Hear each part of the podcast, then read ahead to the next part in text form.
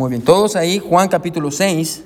ah, y no se paren, Juan capítulo 6. Ahora, estamos, hermano, en una serie de sermones los domingos en el Evangelio según Juan. Ah, todos los domingos, hermanos, estamos en Juan. Yo sé que no hemos estado en los últimos domingos porque habíamos tenido otras, otros sermones. Vino el aniversario de la iglesia, después tuvimos predicadores, Pastor Chargoy vino, Pastor Mana vino. So, hemos tenido muchas cosas pasando, pero vamos a regresar otra vez a nuestra serie de sermones en Juan. Ahora, llegamos al capítulo 6, amén. Llevamos 35 sermones en Juan y apenas estamos entrando al capítulo 6. Ah, pero yo creo que es un libro, hermano, que hemos estado aprendiendo y es un libro que a mí personalmente me ha sido de mucha bendición. Ahora, yo quiero que ponga atención en esto, ¿sí? A diferencia, hermano, de todas las historias que usted encuentra en los evangelios, la historia que vamos a ver hoy, hermano, hermano, se encuentra en los cuatro evangelios, ¿sí? Es la única historia que se encuentra en los cuatro evangelios. ¿sí? Usted va a encontrar la historia que vamos a ver hoy en el capítulo 6, que es ah, la alimentación de los cinco mil. Hermano, usted la va a encontrar en los cuatro evangelios. Es la única historia, hermano, que se encuentra en los cuatro evangelios. Amén. Y lo cual nos habla, hermano, de la importancia de esta historia. Yo quiero que me siga. Y aunque, hermano, esta historia se encuentra repetida cuatro veces en los evangelios, en cada uno de los evangelios, hermano, está comunicando un mensaje completamente diferente dependiendo del propósito del autor. Por ejemplo, el miércoles pasado, hermano, sin querer, amén, ah, vimos ah, la misma historia, solo que la vimos en Mateo, amén, y, y estuvimos hablando acerca, hermano, del corazón de Jesús en acción y, y cómo el cor- corazón de Jesús ah, fue tan grande, hermano, y sintió compasión para alimentar a estas cinco mil personas. Pero hoy vamos a considerar la misma historia, hermano, solo que vamos a verla desde la perspectiva del apóstol Juan, amén, y, y va a ser algo completamente diferente a lo que vimos el miércoles. ¿Cuál es el mensaje, hermano, que el apóstol Juan quiere comunicarnos a través de esta historia? Es lo que vamos a ver. Ahora déjeme decirle desde ya y quiero que me siga. Hermano, en el Evangelio de Juan, hermano, esta historia es clave para entender el capítulo 6. Si usted no entiende y, no interpreta, porque es lo que vamos a hacer hoy, interpretar este pasaje de la manera correcta, amén. Si usted no interpreta este pasaje, hermano, el resto del capítulo 6 no va a tener ningún sentido para usted. Incluso podríamos decirlo así, hermano, el capítulo 6 es el que le da, el, perdón, esta historia le da una estructura al capítulo 6. Y es, un es un- una historia muy, muy importante, hermano, y es tan importante que para ver esta historia, hermano, nos vamos a tardar probablemente dos sermones. Así que hoy, y si Dios quiere el siguiente domingo, vamos a seguir en este pasaje ah, y ore para que no sean tres sermones, amén, porque es una historia muy buena ah, y yo creo que tiene mucha, mu- muchas verdades para nosotros. Así que ahora sí, con todo eso en mente, vamos a ponernos sobre nuestros pies y vamos a leer Juan capítulo 6. Juan capítulo 6. ¿Sí está conmigo? Amén. Si usted nos acompaña por primera vez, le voy a decir cuál es la regla de nuestra iglesia. Si usted no dice amén, vamos a volver a comenzar. Amén. Amén. Yo sé que tienen hambre, así que vamos a leer capítulo 6, versículo 1 al versículo 15. Ah, quiero que me siga, la palabra de Dios dice así. Después de esto, Jesús fue al otro lado del mar de Galilea, el de Tiberias, y le seguía gran multitud porque veían las señales que hacía en los enfermos. Entonces subió Jesús a un monte y se sentó ahí con sus discípulos. Y quiero que, que- que le ponga atención que subió a un monte, amén. Recuerde que la palabra de Dios, los detalles no están por casualidad, hermano. Hay una razón por la cual tenemos estos pasajes y estos detalles. Mire que sigue diciendo, versículo 4 dice, y estaba cerca la Pascua, otro detalle más que tenemos que poner atención, la fiesta de los judíos. Cuando alzó Jesús los ojos y vio que había venido a él una gran multitud, dijo a Felipe, ¿de dónde compraremos pan para que coman estos? Pero esto decía para probarle porque él sabía lo que había de hacer. A propósito, iglesia, Jesús siempre sabe qué hacer. Amén. Jesús siempre sabe qué hacer. Cuando usted le trae su vida, sus problemas, sus cargas a Jesús, Jesús siempre sabe qué hacer. So, mire que sigue diciendo. Dice versículo 7. Felipe le respondió, 200 denarios de pan no bastarían para que cada uno de ellos tomase un poco. Uno de sus discípulos, Andrés, hermano de Simón Pedro, le dijo, aquí está un muchacho que tiene cinco panes de cebada y dos pececillos. Mas, ¿qué es esto para tantos? Entonces Jesús dijo, hacer recostada a la gente. Y había mucha hierba en aquel lugar y se recostaron como en número de cinco mil varones. Ah, y dice versículo 11, y tomó Jesús aquellos panes y habiendo dado gracias, los repartió entre los discípulos y los discípulos entre los que estaban recostados asimismo de los peces, ah, ah, perdón, recostados asimismo de los peces, cuanto querían. Y cuando se hubieron saciado, dijo a sus discípulos, recoged los pedazos que sobraron para que no se pierda nada. Recogieron pues y llenaron doce cestas de pedazos ah, que de los cinco panes de cebada sobraban a los que ah, habían comido. A propósito, si usted no sabe cuál es el mensaje de estas doce canastas, le animo que escuche el sermón del miércoles. Amén, ahí lo explico. Ah, y mire que sigue diciendo versículo 14. Este, eh, hasta este punto, hermano, todos estos detalles ya los conocemos, amén. Los demás evangelios, Marcos, perdón, Mateo, Marcos y Lucas, nos dan estos mismos detalles. Pero ahora Juan nos va a dar un detalle que cambia por completo el significado y el uso que él le quiere dar a este pasaje. Versículo 14.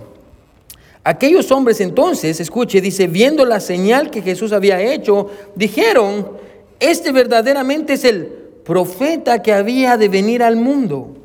Pero entendiendo Jesús que iba a venir para poder, que iban a venir para apoderarse de él, que dice, y hacerle rey, volvió a retirarse al monte él solo.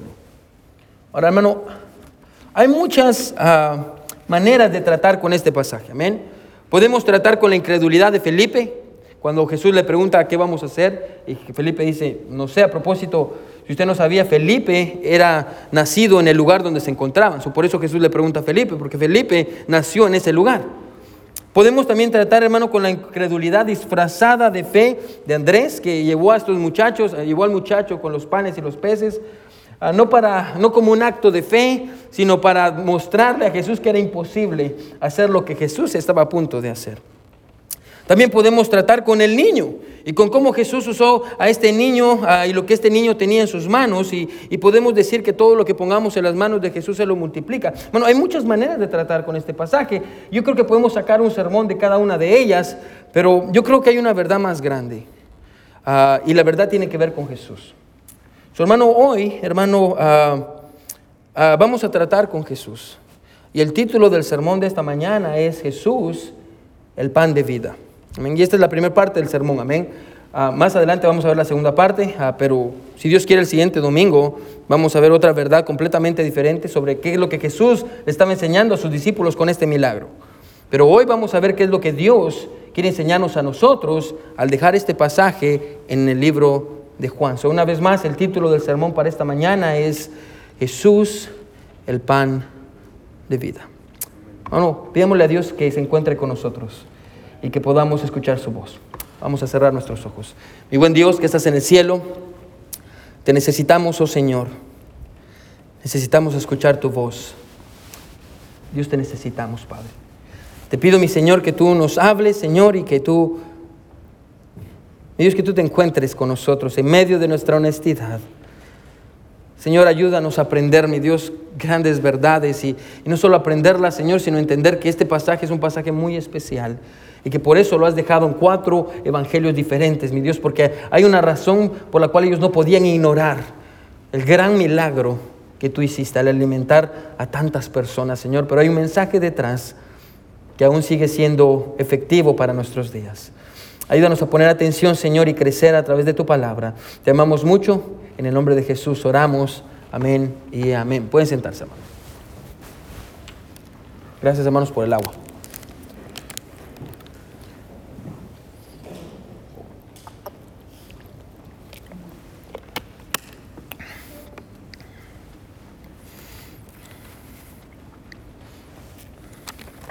Jesús, el pan de vida. Levante la mano si a usted le gustan las fiestas. Amén. No, se haga chiquito, amén, le encanta. Yo sé que hay unos que ni, nomás dijeron fiestas y un hermano, no voy a decir su nombre por respeto al hermano Salvador, pero ya está levantando las dos manos, amén. Ah, ahora déjeme preguntarle algo, hermana. Hermana y hermano, porque yo sé que hay hermanos en nuestra iglesia que cocinan también. ¿Cuál es la mayor cantidad de personas a la que ha tenido que alimentar usted? Amén. ¿Cuál es la mayor cantidad de personas a que le ha tocado alimentar? Levante su mano si usted dice, pastor, yo he alimentado a más de cinco personas. ¿Quiénes dicen, yo he alimentado más de cinco personas? Amén. No tenga miedo, confíe en su desodorante. Amén. Baje su mano. Levante la mano si usted dice, yo he alimentado a más de diez personas. Levante su mano. ¿Quién dice más de diez personas? Amén. Muy bien, levante su mano. No te... Levante su mano con fe. Amén. Amén, muy bien. Baje su mano. ¿Quiénes dirían, pastor, yo he alimentado a más de 20 personas? ¿Quiénes salen? Oh, wow, wow, muy bien, muy bien. Baje su mano. ¿Quiénes dirían, yo he alimentado a más de 30 personas? Wow, muy bien, hermano, más ahora parece Hitler, hermano. ¿Quiénes levantan la mano si ha alimentado más de 30 personas? Ah, muy bien, Manameli, yo le creo Manameli, a propósito vende comida muy rica, amén, muy bien, baje su mano. ¿Quiénes dirían, pastor, yo he alimentado más de 100 personas? Hermano Salvador, oh, Karim Ibal, wow, muy bien, hermana Mayra, por supuesto, amén, hermana Mayra. Levante la mano si diría, pastor, yo he alimentado más de 5 mil personas. No, Karim dice yo, pastor, amén, ya. Bueno, grandes banquetes, hermano, escuche, tienen que ver con grandes celebraciones, amén. Grandes banquetes tienen que ver con grandes celebraciones. Bueno, yo creo que es parte de nuestra cultura como hispanos, el buscar oportunidades para compartir los unos con los otros, amén. Y nos encanta pasar tiempo juntos y, nos encanta ah, juntarnos y platicar y, celebrar. Y es algo, hermano, que yo creo que todos disfrutamos. hermano, nos encanta invitar a otros a comer a nuestras casas, nos encanta celebrar y tener compañerismo. Y como le digo, hermano, esto es parte de nuestra cultura. Hace varios años, hermano, yo recuerdo que uh, un día de acción de gracias, mi, esposa, ¿dónde está mi esposa? Bueno, mi, esposa va a decir que sí, amén. Uh, pero yo recuerdo, hermano, que para un día de acción de gracias, hace muchos años uh, invitamos a comer a varias familias de la iglesia donde estábamos, primera iglesia donde yo fui pastor, y, invitamos a varias familias a comer, amén, y, y a nuestra casa para el día de acción de gracias. A mi esposa hizo un pavo, amén. Hermanas eh, trajeron algunas otras cosas, amén. Mashed potatoes y trajeron gravy, amén. Y, y, trajeron también a, green beans, amén. Una cacerola de green beans. Y, y, trajeron esos sweet potatoes con marshmallows. Uf, amén. Si usted hace eso, hermano, invíteme, amén. Ah, y trajeron un montón de cosas. Y, y, hermano, lo pusimos todo en la mesa, amén. Y habían varias familias de la iglesia y personas también que, que yo sabía que no tenían un lugar o no tenían compañía para, el Día de Acción de Gracias, así que regularmente es lo que hacíamos. Ah, y, vinieron y, y, pusimos la comida sobre la mesa, amén, y estábamos listos para comer. Pero antes de comer, hermano, ah, yo le pregunté a las personas que nos habían acompañado para cenar ah, que dieran una acción de gracias. Al fin y al cabo era el día de acción de gracias y estábamos agradecidos, amén. Ah, y les dije, vamos a buscar algo por lo cual agradecer. Así que todos empezamos a decir, amén, yo estoy agradecido, lo clásico. Estoy agradecido por mi esposa, amén. Yo estoy agradecido por la iglesia, yo estoy agradecido por la salvación. Y, y todos empezaron a dar acciones de gracia, amén. Uno tras otro, amén. todos dieron acción de gracias excepto un joven. Un joven que acababa de venir a nuestra iglesia, era un joven nuevo. Él estaba viviendo solo aquí en Estados Unidos y, había dejado a su esposa que estaba embarazada allá en México. Ah, y él había venido y estaba solo. Cuando le tocó a él levantar su mano para dar una acción de gracias, él dijo que, no tenía nada por qué agradecer. Es más, hermano, si usted le, le ponía atención, hermano, ni siquiera disfrutó la comida que mi esposa había preparado. Y usted podía ver, hermano, como dentro de él, hermano, escuche, estaba, estaba luchando con algo. Ah, algo. Algo no estaba bien, amén. Algo, ah, algo, él estaba cargando un, peso muy grave. Yo creo que todos hemos estado ahí, amén. Cuando, cuando usted no se siente bien, por más grande que sea la fiesta, hermano, si usted, eh, si hay algo malo con usted en su familia, en su hogar o, o en su matrimonio, hermano, por más deliciosa que sea la comida, usted no la va a disfrutar porque hay un peso dentro de usted. De igual manera se sentía este joven. Cuando usted hablaba con él, por momentos él ponía atención y, por otros simplemente agachaba su cabeza. Bueno, era evidente que algo estaba mal con su corazón. Algo dentro de su alma, había algo dentro de su alma que hacía que con el simple hecho, escuche, de participar de la cena y la celebración, él sintiera que estaba traicionando su propio dolor. Porque muchas veces, hermano, no queremos participar de actividades o, de comidas o de tiempos especiales porque sentimos que, estamos traicionando nuestro dolor. Hay algo en nuestra vida que está mal y, nos impide que, que nos sintamos felices. Sonreía, pero su sonrisa era una máscara para ocultar lo que le había pasado. Algo le había impedido disfrutar de esta maravillosa comida que habíamos preparado para él. Nunca supe, hermano, lo que le pasó, porque después abandonó la iglesia, regresó a México, ah, pero sí me enteré que alguien lo había traicionado muchas veces, haciendo que sintiera que él, él no podía confiar en nadie. ¿Alguna vez usted ha estado ahí? ¿Alguna vez usted ha sentido que por todas las traiciones que ha sufrido en su vida, usted ya no puede volver a confiar? Ah, porque la gente lo ha decepcionado, porque usted puso su confianza en algo y al final no sucedió y tal vez usted puso su confianza en sus papás o en, su, o en sus hermanos o algún hermano de la iglesia, alguna persona en la que usted confiaba lo terminó decepcionando y hoy usted siente que ya no puede volver a confiar. Pastor, ¿por qué me está contando esto? Le estoy contando esto, hermano, ah, porque cuando usted mira este pasaje y ve a las cinco mil personas de las, cual, de las cuales Juan habla, hermano, es ahí donde ellos se encuentran. Amén. Cuando usted ve a las personas en este pasaje, usted está viendo a más de cinco mil personas que habían perdido la confianza. Hermano, ellos se sentían oprimidos por los romanos. Amén. Si usted sabe un poco de historia, va a saber que ah, en el tiempo de Jesús, hermano, el pueblo de Israel se sentía oprimido por, los romanos. Amén. Los, los, impuestos eran demasiado altos y ah, era muy difícil para, para las personas pagar. Ah, muchas veces los impuestos eran el 80% de lo que la gente ganaba. Imagínese, hermano, que usted gane mil dólares y de esos mil dólares, 800 dólares se vayan para el gobierno y usted tenga que aprender a vivir con 200 dólares y si usted no le da al gobierno el dinero que el gobierno le pide, al gobierno iba a venir y lo iban a golpear y lo iban a lastimar y probablemente lo iban a matar. Bueno, así es como los judíos se encontraban con los romanos. Bueno, la mayoría de ellos se encontraba en una especie de, entre coma, esclavitud. Los romanos le decían la pax romana, supuestamente era paz, pero no era paz. A, ellos tenían impuestos muy grandes sobre los, los judíos. Los judíos sufrían humillaciones, maltratos, golpes e insultos de parte de los romanos. De hecho, usted puede ver, hermano, cuando Jesús está hablando con sus discípulos ah, en el sermón del monte, Jesús les dice, si alguien, un romano viene y les pega una cachetada, ustedes tienen que ponerle la otra mejilla. ¿Por qué Jesús está diciendo eso? Bueno, porque los judíos constantemente eran abofeteados por los romanos. Constantemente, amén. Jesús le dice a sus discípulos, si un romano viene y les pide su capa, hermano, denle toda su túnica. ¿Por qué? Porque un romano podía venir, hermano, si usted estaba caminando y romano le gustaba la ropa que usted tenía, él, podía venir y decirle, dame tu ropa. Y usted tenía que darle la ropa. Ah, Jesús le dice a sus discípulos, ah, si viene un romano y les dice que lleven una carga por una milla, llévenla dos. ¿Por qué Jesús dice eso? Porque en ese tiempo, hermano, era una ley que decía que si un romano estaba cargando algo y miraba a un judío, hermano, el romano tenía el derecho de darle esa carga al judío y el judío tenía que llevar esa carga por una milla, sin decir absolutamente nada. ¿Se imagina la opresión? La opresión que los judíos sentían, ah, el dolor, hermano, que estas personas sentían. Hermano, eran humillados, hermano. Y lo único que los judíos tenían, su única esperanza, era una antigua profecía que decía que un día un Mesías prometido iba a venir y les iba a traer libertad. Era lo único que tenían. Sufrían y sufrían y sufrían. Y la única esperanza que ellos tenían es que antiguamente los profetas ah, hablaron y la ley decía, hay Moisés y Elías, y ah, dijeron que un día iba a venir un, Mesías que nos iba a traer libertad. Y era la única promesa y esperanza de lo cual ellos estaban asidos.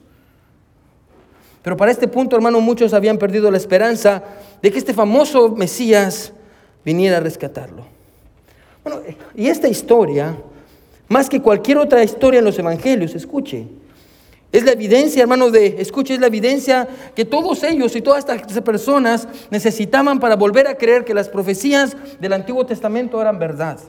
Pero por lo tanto, hermano, escuche, este pasaje, más que cualquier otro pasaje en la Biblia, hermano, fue inspirado para decirnos a nosotros y a ustedes que tal vez han perdido la confianza en Jesús. Hermano, este pasaje fue ah, inspirado para decirnos, escuche, usted puede volver a confiar en Jesús, porque lo que la Biblia dice sobre Él es verdad. Es la razón por la que tenemos este pasaje. Ahora, hay algo interesante, hermano, en cuanto a este pasaje. Vamos a empezar a verlo. Y como le digo, hermano, lo vamos a ver desde una perspectiva que tal vez usted nunca lo ha visto antes, porque vamos a ver cuál es el verdadero significado de este pasaje. So, mire conmigo el versículo 5. ¿Sí está conmigo? Amén. Mire lo que dice el versículo 5. Dice, cuando alzó sus ojos, cuando alzó Jesús los ojos y vio que había venido a él una gran multitud, dijo a Felipe, ¿De dónde compraremos pan para que coman estos? Ahora, no vamos a entrar en los detalles del pasaje porque el siguiente domingo vamos a entrar en los detalles, amén. Pero vamos a ver este pasaje de una manera un poquito más general. Pero aquí encontramos a Jesús acercándose a Felipe, amén, ah, porque acaban de ver una gran multitud que venía a ellos. Así que, ah, como les dije al principio, algo que la mayoría de personas no saben es que el lugar en donde se encuentran es el hogar de Felipe. Felipe nació en ese lugar. Así que qué mejor persona para responder a la pregunta de Jesús que Felipe, amén.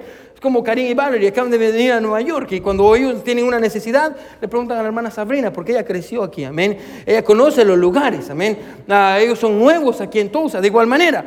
Jesús y sus discípulos no sabían, amén. Así que Jesús sabe que Felipe vive aquí. Así que Felipe, Jesús se acerca y le dice, miras a toda esta multitud de personas que vienen. Y Felipe dice, sí, ok, uh, ¿Dónde podemos comprar pan? Amén. Ah, en otras palabras, ¿dónde está el Walmart aquí? o, ¿dónde, ¿dónde, está el Sam's Club? traigámoslo a los, a los, hispanos, amén. ¿Dónde están las Américas aquí en este lugar? Amén. Es lo que Jesús está preguntando. Ah, eh, Jesús le está preguntando si conoce dónde venden pan en ese lugar. Felipe escucha y dice, ¿qué? qué? Mira lo que dice el versículo 7. Felipe le respondió, 200 denarios de pan no bastarían para que cada uno de ellos tomase un poco. Amén. 200 denarios de pan, hermano, equivalía más o menos a 200 días de trabajo. Aproximadamente era más o menos, vamos a decirle así, como, como 20 mil dólares. Amén. Como 20 mil dólares. Aquí, aquí está y eh, Felipe dice, Jesús, ¿ya viste la cantidad de gente que hay? 20 mil dólares no alcanzarían para ir con Pancho Anaya y comprar pan y, la gente no se iba a llenar. Además, no sé si Pancho Anaya tiene 20 mil dólares de pan, amén, de bolillos, amén. Mayormente si se comen los bolillos del pastor, amén. Historia real, hermana Mayer, esta mañana. No quiero decir eso, amén, pero uh, imagínense, se comieron el bolillo del pastor, digo, perdón. Uh, ¿Qué estoy hablando? Amén. Imagínense, hermano, no tenía la cantidad de, dinero para poder, escuche, comprar pan, mucho menos había esa cantidad de pan, hermano, para poder darle de comer a toda la gente que estaba enfrente de ellos. Ahora, tal vez usted, hermano, no entienda la consecuencia o la consternación de Felipe hasta que usted comience a hacer matemáticas. El pasaje dice que había cinco mil hombres. Ahora, a eso añádale, ponga atención, mujeres. y, a eso añádale niños. Ahora, si la naturaleza de las personas allí era como la naturaleza de las personas aquí, eso quiere decir que más o menos por cada hombre habían dos mujeres. ¿Sí o no? Regularmente las mujeres son las que tienen un corazón más, más dócil para servir a Dios, es la realidad. Amén, siempre son mujeres. Si no, mire cuando Jesús murió, ¿quiénes estaban ahí? Amén, mujeres. Cuando Jesús resucitó, ¿quiénes fueron a verlo? Mujeres. Amén. Eh, las mujeres tienen, la Biblia dice que es un corazón más frágil, un vaso frágil. So, imagínense que por cada hombre hay dos mujeres. Y por cada familia hay un niño. Y por cada familia, digamos que cada dos, tres familias tiene al abuelo y a la abuela. Hermano, personas dicen, hermano, siendo conservadores con los números, aproximadamente habían 20 mil personas que habían venido para, escuche, para ver a Jesús. Felipe está en lo correcto. Felipe dice, hay 20 mil personas, 20 mil dólares no alcanzarían, escuche, para darle un dólar. Si tuviéramos un dólar por cada persona, no nos alcanzaría para alimentarlos. Es demasiada gente, 20 mil personas. Bueno, y, y, el problema, escuche, no solo es que no tenían dinero, mira lo que dice el versículo 8 y versículo 9. ¿Sí me está siguiendo? Amén. Dice, uno de sus discípulos, dice Andrés, hermano de Simón, Pedro, le dijo, aquí está un muchacho que tiene cinco panes de cebada y dos pececillos. ¿Mas qué es esto para tantos? Una buena pregunta, amén. Cinco panes de cebada y dos pececillos. ¿Qué es esto para 20 mil personas? Amén. E, e, en el versículo 6 se nos dice que la razón por la que Jesús le había preguntado a Felipe es porque la Biblia dice que Jesús sabía qué es lo que él iba a hacer. Pero e, este pasaje no solo nos muestra, escuche que Jesús tenía una gran sabiduría, él sabe qué es lo que va a hacer, sino que el pasaje también nos muestra que Jesús tiene un gran, un gran poder. Mira lo que dice el versículo 10. Entonces Jesús dijo, hacer recostar a la gente, y había mucha hierba en aquel lugar, y se recostaron como en número de cinco mil varones. A propósito, aquí se encuentran en el desierto. Y quiero que ponga atención porque este es un detalle clave, amén. Están en el desierto. Pero en este lugar, en el desierto, había una hierba. Entonces le dice que yo creo que se recuesten. En, otros, en los evangelios dice que los recostaron en grupos de 15 personas, amén. Y empiezan a recostar a las personas. Mire que sigue diciendo, versículo 11. Y, y tomó Jesús aquellos panes y habiendo dado gracias, lo repartió entre los discípulos, y los discípulos entre los que estaban recostados, asimismo de los peces, cuánto querían. Mira lo que dice el versículo, uh, versículo 12. Dice, y cuando se hubieron saciado, dijo a sus discípulos, recoger los pedazos que sobraron para que no se pierda nada. Recogieron pues y llenaron doce cestas de pedazos. Quiero que me siga aquí. La Biblia dice, hermano, que Jesús viene, toma esos pececillos, amén, a los dos pececillos y los, y los panes, amén. La Biblia dice que ora por ellos y empieza a repartir. Y empieza a repartir, y empieza a repartir, y empieza a repartir. Hermano, escuche, Jesús alimentó, hermano, a 20 mil personas con cinco panes de cebada y dos pececillos. A propósito, hermano, no deje que, ah, hermano, porque estas historias son muy conocidas, hermano, pierdan el impacto que las historias deberían de tener en su vida, amén. Jesús alimentó a 20 mil personas con cinco panes de cebada y dos pececillos. Y la Biblia dice esto, que comieron hasta saciarse, hasta que estaban llenos y todavía sobraron 12 canastas llenas. En nuestros días, si usted provee una pieza de pan por persona, Vamos a decir que es una pieza más o menos grande, vamos a ponerle ya una pieza más o menos grande de la cual salgan 10 sándwiches, por ejemplo, amén. Eso quiere decir que usted necesita más o menos 2.000 piezas de pan, amén, ah, para alimentar a las personas. Y, más o menos para, para, que las personas coman, vamos a decir un cuarto de pez, o un, un cuarto de libra, amén. Más o menos si eso es lo que se come una persona de pez, eso quiere decir que se necesitaban dos toneladas de pescado y 2.000 pedazos grandes de pan para alimentar a todas estas personas, para que por lo menos se comieran un sándwich de pescado. Por lo menos, amén. Bueno, y, si, les tomó media hora, porque es lo que es el pasaje, organizar a las personas en grupos de 15 y después de eso la Biblia dice que les repartieron la comida, eso quiere decir que en media hora, escuche, en media hora Jesús multiplicó dos, dos peces en dos toneladas. Y en media hora Jesús multiplicó, ponga atención, esos cinco panes, hermano, en, en pan para darle a 20 mil personas. Jesús lo hizo en media hora. Bueno, si usted hace el cálculo, hermano, aproximadamente, hermano, ah, para producir una pieza de pan y dos peces, tiene que hacerlo una, dos, una pieza de pan y dos peces por segundo, para poder alimentar a toda esta gente. A propósito, ¿quién cree que inventó la comida rápida? Amén. No fue McDonald's, no fue Burger King, fue Jesús. Amén. Jesús inventó la comida rápida. Amén. Ah, ah, este es un McDonald's con esteroides. Amén. Está Jesús dando comida. Y sale, y sale, y sale, y sale, y sale, y sale, hermano. Y no para, y no para, y no para. Bueno, Jesús está mostrando, hermano, ¿se imagina usted ser parte de esto? Jesús está mostrando una gran sabiduría al decir que Él sabía lo que iba a hacer y, al mismo tiempo está mostrando un, un, gran poder, el poder de Dios para multiplicar estos panes y estos peces. Pero si usted me pregunta, para mí esto es suficiente para confiar en Jesús. Bueno, porque lo que hizo es, es increíble, amén. Es, increíble. Pero para las personas que están ahí esto no es suficiente. Hermano, y, hay algo más. Si miramos esto, decimos, wow, pastor, yo, yo, yo, esto que estamos viendo, pastor, esto es increíble. Alimentó todas estas personas. Para mí esto es suficiente. Esa es la manera en la que nosotros miramos esta historia. Pero yo quiero hacer una pregunta. ¿Cómo los judíos que fueron alimentados, alimentados por Jesús, miraron esta historia?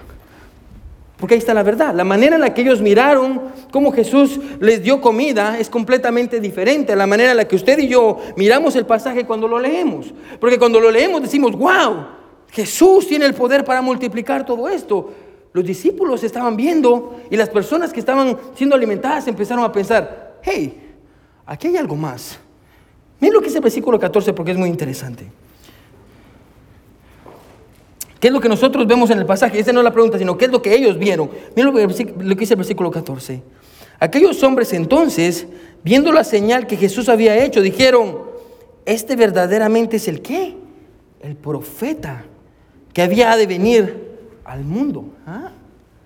Cuando usted y yo miramos este pasaje decimos, wow, Jesús multiplicó el pan y los peces. Jesús es poderoso, Jesús es...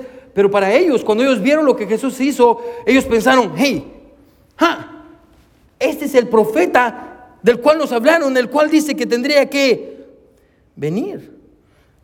¿Qué profeta? ¿A cuál profeta se refieren? Y quiero que ponga atención, hermano. En Deuteronomio 18, aparte solo vamos a ir a algunos lugares porque yo, yo, quiero enseñar una verdad. Ahorita vamos a regresar aquí a Juan 6, pero vaya conmigo a Deuteronomio. Deuteronomio es el quinto libro de su Biblia. El quinto libro de su Biblia. Está Éxodo, después números levíticos, no, Levítico número Deuteronomio. Amén. Deuteronomio capítulo 18. ¿Puede decir amén si ya está ahí? Gracias a las dos personas que dijeron amén. ¿Puede decir amén si ya está ahí? Gracias, amén. Deuteronomio 18, mire lo que dice el versículo 15. Mano, hoy va a aprender algo, así que quiero que, pero quiero que se quede conmigo. 18, 15, mire lo que dice. Aquí está Moisés hablándole al pueblo de Israel. Moisés está a punto de morir, amén, y, o, de que Dios lo lleve al monte. Ah, usted sabe la historia de Moisés. Mira lo que dice el versículo 15. Deuteronomio 18, 15. Profeta de en medio de ti, de tus hermanos, ¿qué dice? Como yo. Escuche, como yo, dice Moisés, te levantará Jehová tu Dios. ¿A él qué dice? Oiréis, quiero que me siga. Moisés, recuerda que los judíos conocían bien el Antiguo Testamento, el Pentateuco, los primeros cinco libros de la Biblia. Aquí está Moisés y le dice al pueblo de Israel, un día va a venir un profeta, escuche, como yo, pero aún mejor, a él van a oír. Está hablando del Mesías, también ellos saben que está hablando del Mesías. Ahora, la Biblia dice que cuando eh, va a venir este profeta, ¿sí? Cuando el pueblo vio las señales que Jesús hacía, ellos dijeron, este es Moisés. ¿Por qué? ¿Por qué? Ahora déjeme preguntarle algo. E, el contexto del pasaje, ¿en qué tiempo Jesús hizo este milagro? ¿Qué, tiempo del año es? ¿Se recuerda que le dije que tenemos que ver ciertas, ciertos detalles? Miren lo que dice el versículo 4. ¿Qué es lo que, regrese conmigo Juan. ¿Qué dice Juan, eh, Juan 6, 4? Dice, ¿y estaba cerca qué? La Pascua. Ahora, ¿qué, ¿qué, pasó en la primera Pascua? Ponga atención, ¿qué pasó en la primera, la primera Pascua? Escuche, Moisés, escuche, liberó al pueblo de Israel de dónde? De Egipto. ¿Qué, eran ellos en Egipto? Esclavos. Amén, eran esclavos. Entonces, aquí está el pueblo de Israel pensando, aquí están estas 20 mil personas que acaban de ser alimentadas por Jesús pensando, hey, ese es el tiempo de la Pascua. Hace muchos años Moisés liberó al pueblo de Israel del dominio de Egipto y aquí está este Jesús y este es el profeta. Tal vez este nos va a liberar a nosotros, escuche, del cautiverio de los, de los romanos, amén. Moisés libera al pueblo de Israel de la esclavitud de Egipto y estas 20 mil personas se encuentran, escuche, en el mismo lugar. También se encuentran en el desierto. Ahora, quédese conmigo. ¿Se recuerda qué fue lo que pasó con Moisés? Moisés libera a través de la mano de Dios al pueblo de Israel y después lo saca al desierto. Y en el desierto, quiero que me siga, el pueblo de Israel dice, tenemos que hambre. ¿Y qué es lo que Moisés hace? Moisés ora. ¿Y qué es lo que Dios hace? Maná del cielo. Y aquí están estas personas sentadas y dicen, hey, estamos en el desierto. Amén. Estamos siendo oprimidos por los romanos. Jesús acaba de orar y nos dio pan a todos nosotros. ¿Se da cuenta? Ellos están pensando, hey, hay algo, hay algo aquí. ¿Es este, ¿Es este el Moisés? Cinco mil años antes, cuando el pueblo de Israel se encontraba en el desierto y tuvo hambre, Moisés les dio de comer, pan del cielo. Y la Biblia dice esto, hermano, ¿se recuerda que Moisés subió a un monte alto y de ahí él hablaba con Dios? Sí leyó lo que dice el versículo 2, miren lo que dice el versículo 2 del capítulo 6, versículo 3, perdón. Entonces subió Jesús, ¿a qué dice? A un monte, igual que Moisés. todas estas similitudes, hermano, pero todavía hay una similitud más, más grande. Si usted ha leído la historia de Moisés, usted no me va a dejar mentir en cuanto a esto. La Biblia dice que Moisés libera al pueblo de Israel de Egipto, pasan el desierto, tienen hambre, Dios les da maná, pasan el tiempo que tienen que pasar en el desierto, llegan a la tierra prometida, ¿se recuerda? Y están a punto de cruzar para la tierra prometida. Pero para poder llegar a la tierra prometida tienen que pasar por dónde? El río Jordán. Ahora el problema es que el río Jordán está crecido. Entonces, para poder pasar el río Jordán, escuche, ¿qué tienen que hacer ellos? Hay dos opciones. O se abre el mar en dos para que ellos pasan, pasen, o tienen que caminar por encima de las aguas. En su Biblia yo quiero que mire cuál es la historia que sigue después de la alimentación de los cinco mil. ¿Qué dice después? ¿Qué dice abajo? ¿Cuál es el título? ¿Cuál es la historia que está abajo? Solo baje su vista. Jesús camina sobre el mar. Eso es una, ¿Qué? Todo esto, hermano, está hablando y está gritando de Moisés. Eh, la gente está escuchando y dice, este es Moisés. Este es Moisés. Escuche, Jesús hablaba con el pueblo desde un monte en el tiempo de la Pascua, les provee pan del cielo, después cruza el mar caminando sobre él. ¿Usted pensaría que Jesús es Moisés? Sí, sí, amén. Si usted fuera judío, usted estaría pensando, wow, este Jesús es Moisés. ¿Y sabe qué es lo más interesante? Lo hizo todo él solo. ¡Wow! Jesús es Moisés. Una vez más, escuche, Él es el Mesías prometido. Es por eso, escuche, hermano iglesia, póngame atención. Es por eso que los cuatro escritores del Evangelio no podían evitar escribir sobre este incidente. Ellos sabían, escuche, que toda esta historia estaba diciendo que Jesús era el Mesías prometido. Pero no solo eso, hermano. Dice, Él es Moisés. Pero aún hay más. En el versículo 9, mire el versículo 9, Juan 6, 9. Dice, aquí hay un muchacho que tiene cuántos panes? Cinco panes de cebada. Usted y yo leemos y decimos, ok, cinco panes de cebada. Recuerden, no es como nosotros lo estamos viendo, es como ellos lo están viendo. Ellos miran y dicen, oh, este muchacho tiene cinco panes de cebada. Hmm, ¿Quién en la Biblia tenía panes de cebada? Aparte su lugar, hermano, y vaya conmigo a Segundo de Reyes. Aparte el lugar en Juan y vaya conmigo a Segundo de Reyes. Capítulo 4. ¿Sí está conmigo? Amén. Segunda de Reyes 4. Aquí encontramos a Eliseo. Eliseo era mayor que Elías. Amén. Era uno mayor que Elías. Pero tenía el mismo espíritu que Elías, como Juan el Bautista. Que él también tenía el, mismo espíritu de Elías. Miren lo que dice el versículo 42. Segunda Reyes 4, 42. Si no lo tiene, yo, yo se lo voy a leer. Dice, vino entonces un hombre de Baal Salisa. Ahora, mírenme aquí. La palabra hombre es exactamente la misma palabra que encontramos en Juan, que es la palabra muchacho. Son las únicas dos veces en la Biblia que encontramos esa palabra. La palabra en el, que encontramos cuando Andrés dice este muchacho es la misma palabra que encontramos aquí para decir hombre. Mire que sigue diciendo. Vino entonces un hombre de Baal Salisa, el cual trajo al varón de Dios panes de primicias. ¿Qué dice ahí? ¿Veinte panes de qué? De cebada y trigo nuevo en su espiga. Y él dijo, da a la gente para que coma. Y respondió su sirviente, ¿cómo podré Escuche esto delante de 100 hombres. Quiero que me siga, mírame aquí. Aquí le traen este pan, 20 panes, y dice, yo quiero que alimente a estas 100 personas. Y dice, con, con 20 panes, ¿cómo voy a alimentar a 100 personas? Mire que, sigue diciendo, pero él volvió a decir, da a la gente para que coma, porque así ha dicho Jehová, comerán y sobrará. ¿Les suena, ¿Les suena parecido este milagro? Y Eliseo le da de comer a 100 personas. Que coman, escuche, y que sobre.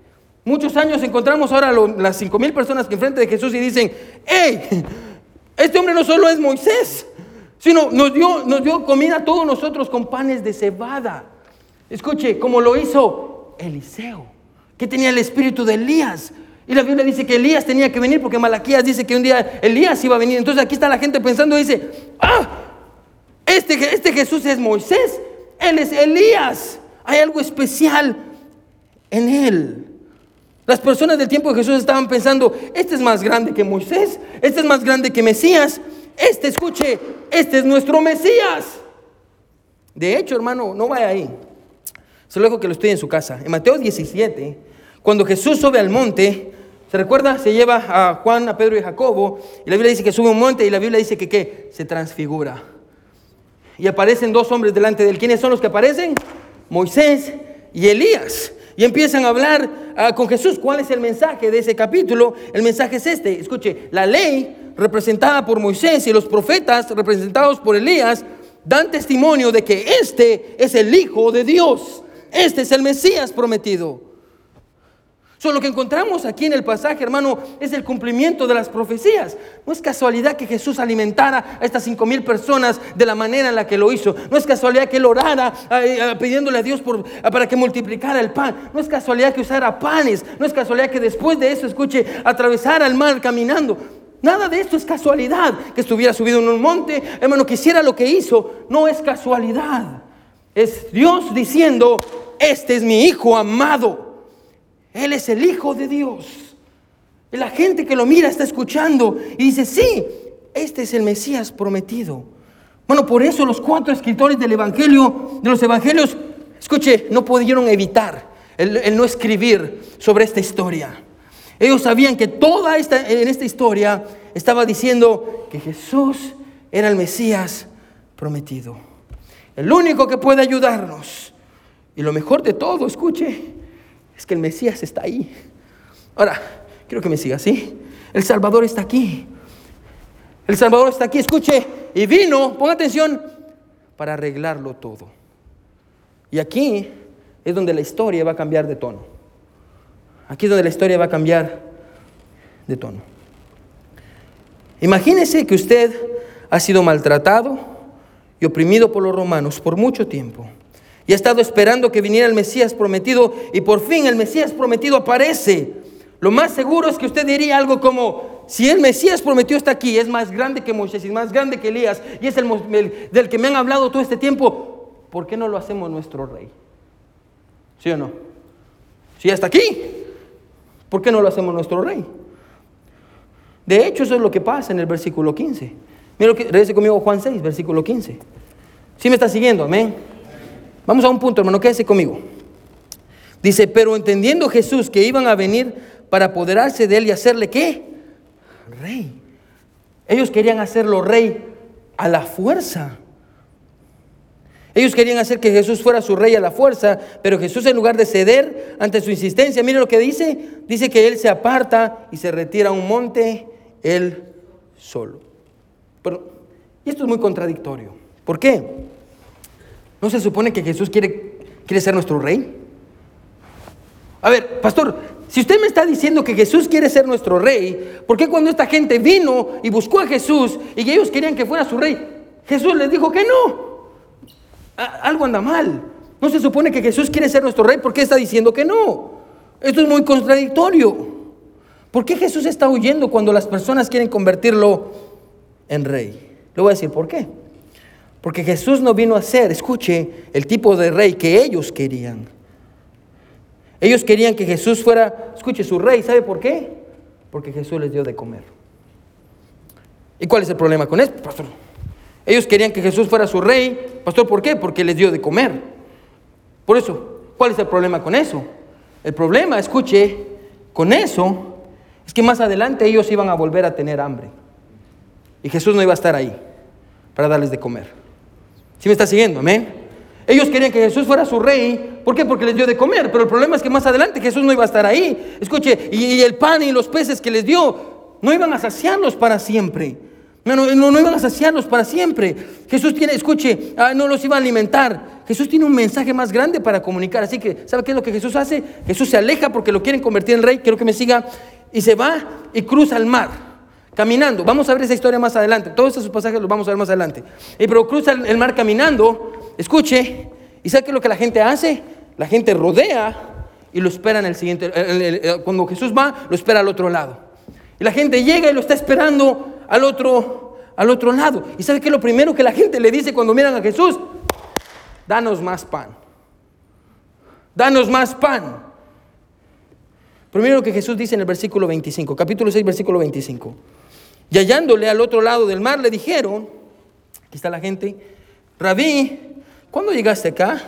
Respondiendo Jesús le dijo, de cierto, de cierto, os digo que me buscáis, no porque habéis visto las señales, sino porque comisteis el pan y os saciasteis. Jesús está diciendo, ustedes quieren que yo sea su rey. Y ustedes caminaron alrededor toda la noche para venir a esperarme a mí aquí. No porque yo soy, no porque quieren que yo gobierne su vida, sino porque yo les di de comer.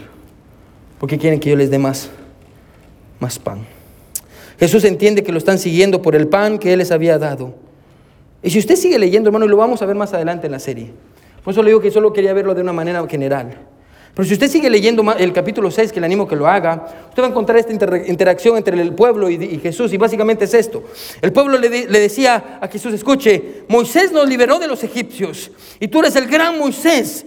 Entonces, líbranos de los romanos. Jesús les dijo, no, yo no vine para librarlos de los romanos. Yo vine para librarlos de ustedes mismos para librarlos de su pecado. El pueblo decía, danos pan para llenar nuestros estómagos. Jesús les dijo, no, yo soy el pan de vida para llenar su corazón. El pueblo decía, sé nuestro rey. Jesús dice, no, mi reino no es de este mundo. El pueblo decía, arregla nuestros problemas. Jesús les dijo, no, yo vine para arreglarlos a ustedes, porque ustedes son el problema. Y cuando Jesús los confronta con esto, toda esa gente, esas 20 mil personas, ¿sabe qué hacen? Mira lo que dice el versículo 66. Desde entonces, ¿qué dice? Muchos de sus discípulos volvieron atrás Ellos no andaban, ¿qué dice? Con él. ¿Sabe qué pasó? Quiero que me siga aquí. Ellos, escuche, creo que me mira aquí. Ellos, cuando Jesús los confrontó, ellos abandonaron a Jesús. ¿Y sabe qué es lo que Jesús hizo? Jesús fue a la cruz para morir por ellos. Ellos abandonaron a Jesús. ¿Por qué? Aquí está la verdad del pasaje. ¿Por qué abandonaron a Jesús? Quiero que me sigan. Porque ellos querían el pan que Él daba, no el pan que Él era. Solo vuelvo a repetir. Ellos querían el pan que Él daba, no el pan que Él era. Y me temo, hermano, que aunque el tiempo ha cambiado, nuestra naturaleza sigue siendo la misma que el pueblo de Israel. Queremos que Jesús sea nuestro rey, amén. Oh, sí, pastor, yo quiero que Jesús sea mi rey. Yo quiero servir a Jesús. Yo quiero que Jesús sea mi rey. Siempre y cuando arreglen mis problemas y me dé todo lo que yo necesito. Yo quiero que Jesús sea mi rey, amén. Yo quiero que Jesús sea, sea mi rey si me paga la renta. Yo quiero que Jesús sea, sea mi rey. Escuche, si me da un mejor trabajo donde gane más dinero, pastor. Si yo puedo comprarle un carro mejor a mi esposa. Yo quiero que Jesús sea mi rey si me sana de esta enfermedad. Yo quiero que Jesús sea mi rey si me soluciona los problemas en mi matrimonio y con mi familia. ¿Se da cuenta? Queremos que Jesús sea nuestro rey siempre y cuando arregle nuestros problemas y nos provea todo lo que nosotros necesitamos. Pero ¿qué es lo que pasa?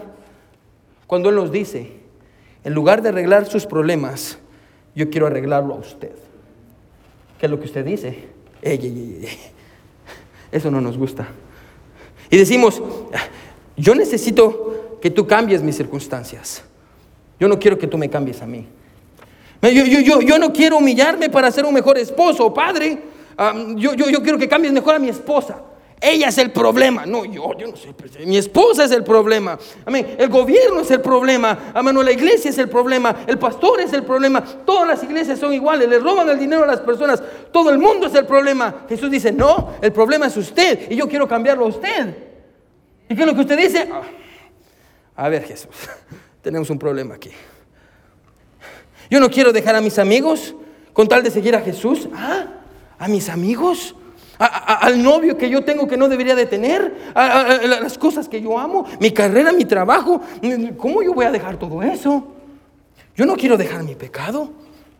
Yo no quiero dejar, yo, no quiero que, tener que humillarme para pedir consejo. Queremos que Jesús sea nuestro rey siempre y cuando arregle nuestros problemas y nos provea todo lo que necesitamos. Pero cuando, escuche, pero nos alejamos de Él, cuando Él nos dice que en lugar de arreglar nuestros problemas, Él quiere arreglarnos a nosotros. Pastor, ¿por qué? Porque solo estamos interesados en el pan que Jesús da y no en el pan que Jesús es.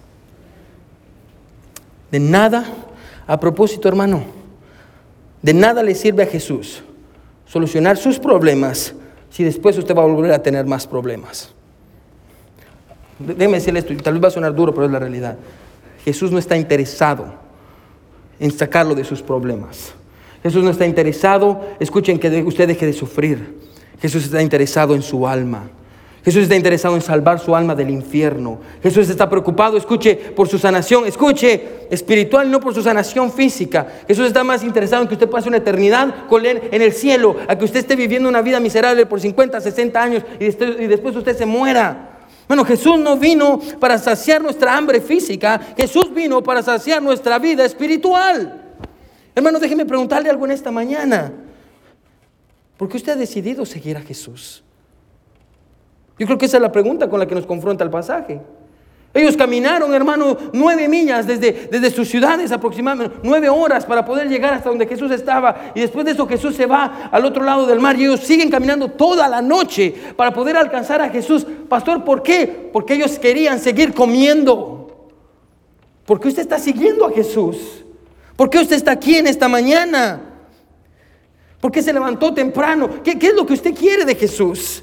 ¿Qué es lo que usted quiere de Jesús? Durante un tiempo muy difícil en China, donde las iglesias tenían que reunirse escondidas y cantaban en silencio debido a la persecución. Estaban sufriendo los cristianos mucho, pero aún así, escuche, con eso termino, las personas iban a la iglesia, cantaban literalmente así. porque no podían hacer ruido, porque si no los escuchaban y metían a la cárcel a sus líderes, incluso los podían matar. Tenían que esconderse ah, de la persecución tan grande que había en China. Y un pastor de China, de una iglesia, una iglesia más o menos de 200 personas, que todos los días, los domingos se reunían y, ah, y tenían un subterráneo en su casa, y se reunían para adorar a Dios en silencio y estudiar la palabra de Dios a escondidas. Y literalmente estaban ahí arriesgando su vida. El pastor vino a visitar Estados Unidos y fue a la iglesia de un predicador, John MacArthur. Y llegó a la iglesia de John MacArthur. Yo no sé si usted ha visto esa iglesia, pero es una iglesia enorme. Y llega y habla con Pastor MacArthur y, están hablando los dos acerca de la persecución en China. Y le dice, el, el pastor de China le dice a John MacArthur, oh, John MacArthur mira al pastor de China y le dice, wow, yo no me imagino qué es ser un pastor como usted en un lugar tan difícil que los están, los están persiguiendo, literalmente usted está sacrificando su vida. No me puedo imaginar, dice él, ser un pastor en China, no me lo puedo imaginar cuán difícil sería para pastorear una iglesia como la suya. El pastor de China se empieza a reír y le dice, no, pastorear mi iglesia no es difícil. Yo no me imagino cómo usted puede pastorear una iglesia tan grande como la suya. ¿A qué se refiere? Le dijo el pastor John MacArthur. Y él le dice, ¿Cómo sabe quiénes son verdaderamente seguidores de Jesús y quiénes no? ¿Esta gente está dispuesta a sacrificar sus vidas? Wow. Un verdadero discípulo de Jesús no está interesado en el pan que Jesús da, está interesado en el pan que Jesús es. Y así yo tenga o no tenga, yo pueda o no pueda, o como un hombre llamado Job dijo, si así él me matare en Él esperaré. Un verdadero seguidor de Jesús sigue a Jesús por quien Él es y no por lo que Él le da. Porque si usted sigue a Jesús por lo que Él le da, cuando Él no le dé lo que usted quiere, como los discípulos, va a terminar abandonando a Jesús. Bueno, yo le animo en esta mañana que usted venga delante de Dios y le diga, Señor, si así tú me quitaras todo, Señor, mi esposa, mis hijos, mi trabajo, yo voy a seguirte.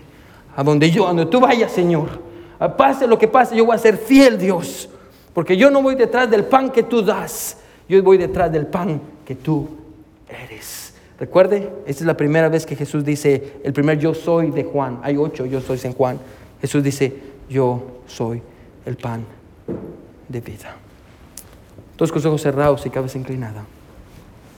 Un verdadero discípulo de Jesús no está interesado en el pan que Jesús da, sino en el pan que Jesús es.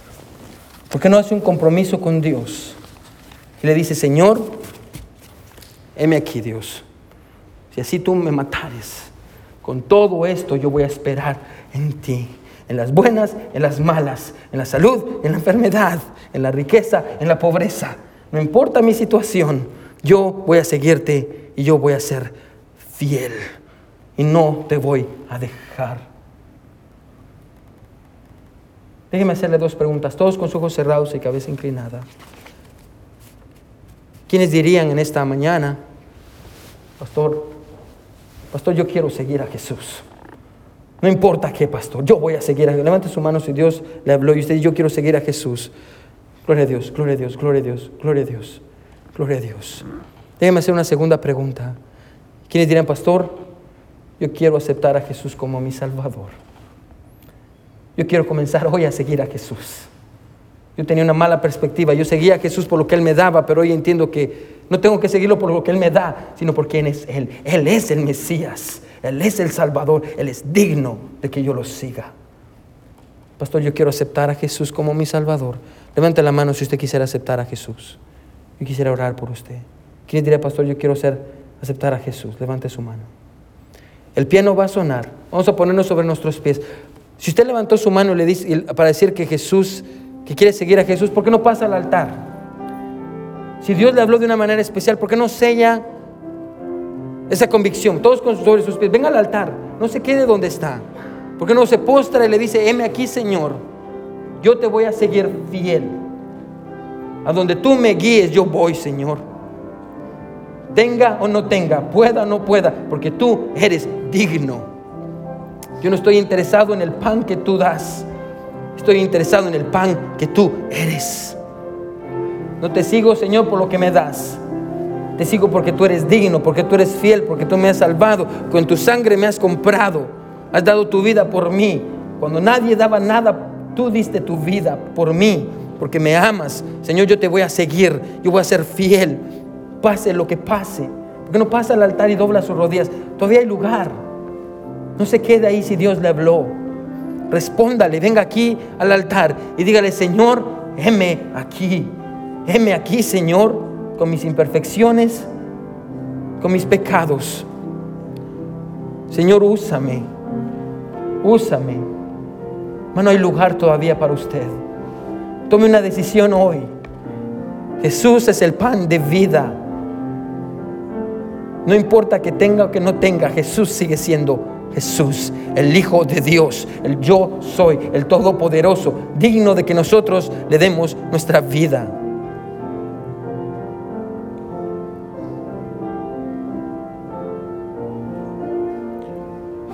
Oh Dios, nos humillamos delante de ti, Señor. Como el himno dice, oh Dios, a donde quiera que tú me guíes, yo voy, Señor. A donde quiera que tú me lleves, Dios, heme aquí. Señor, envíame a mí. Tenga o no tenga dinero. Tenga o no tenga salud. Tenga o no tenga mi familia. Y si así voy yo solo, yo te voy a seguir, Señor.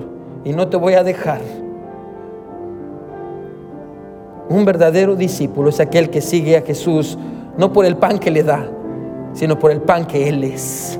Porque Él es el Hijo de Dios el Mesías prometido. Gracias, oh Dios, por tu palabra, porque tú nos hablas de una manera especial y tú nos ayudas a ver, mi Dios, la verdad de tu palabra. Gracias, Dios, por todo. En tus manos de amor ponemos el resto de la semana.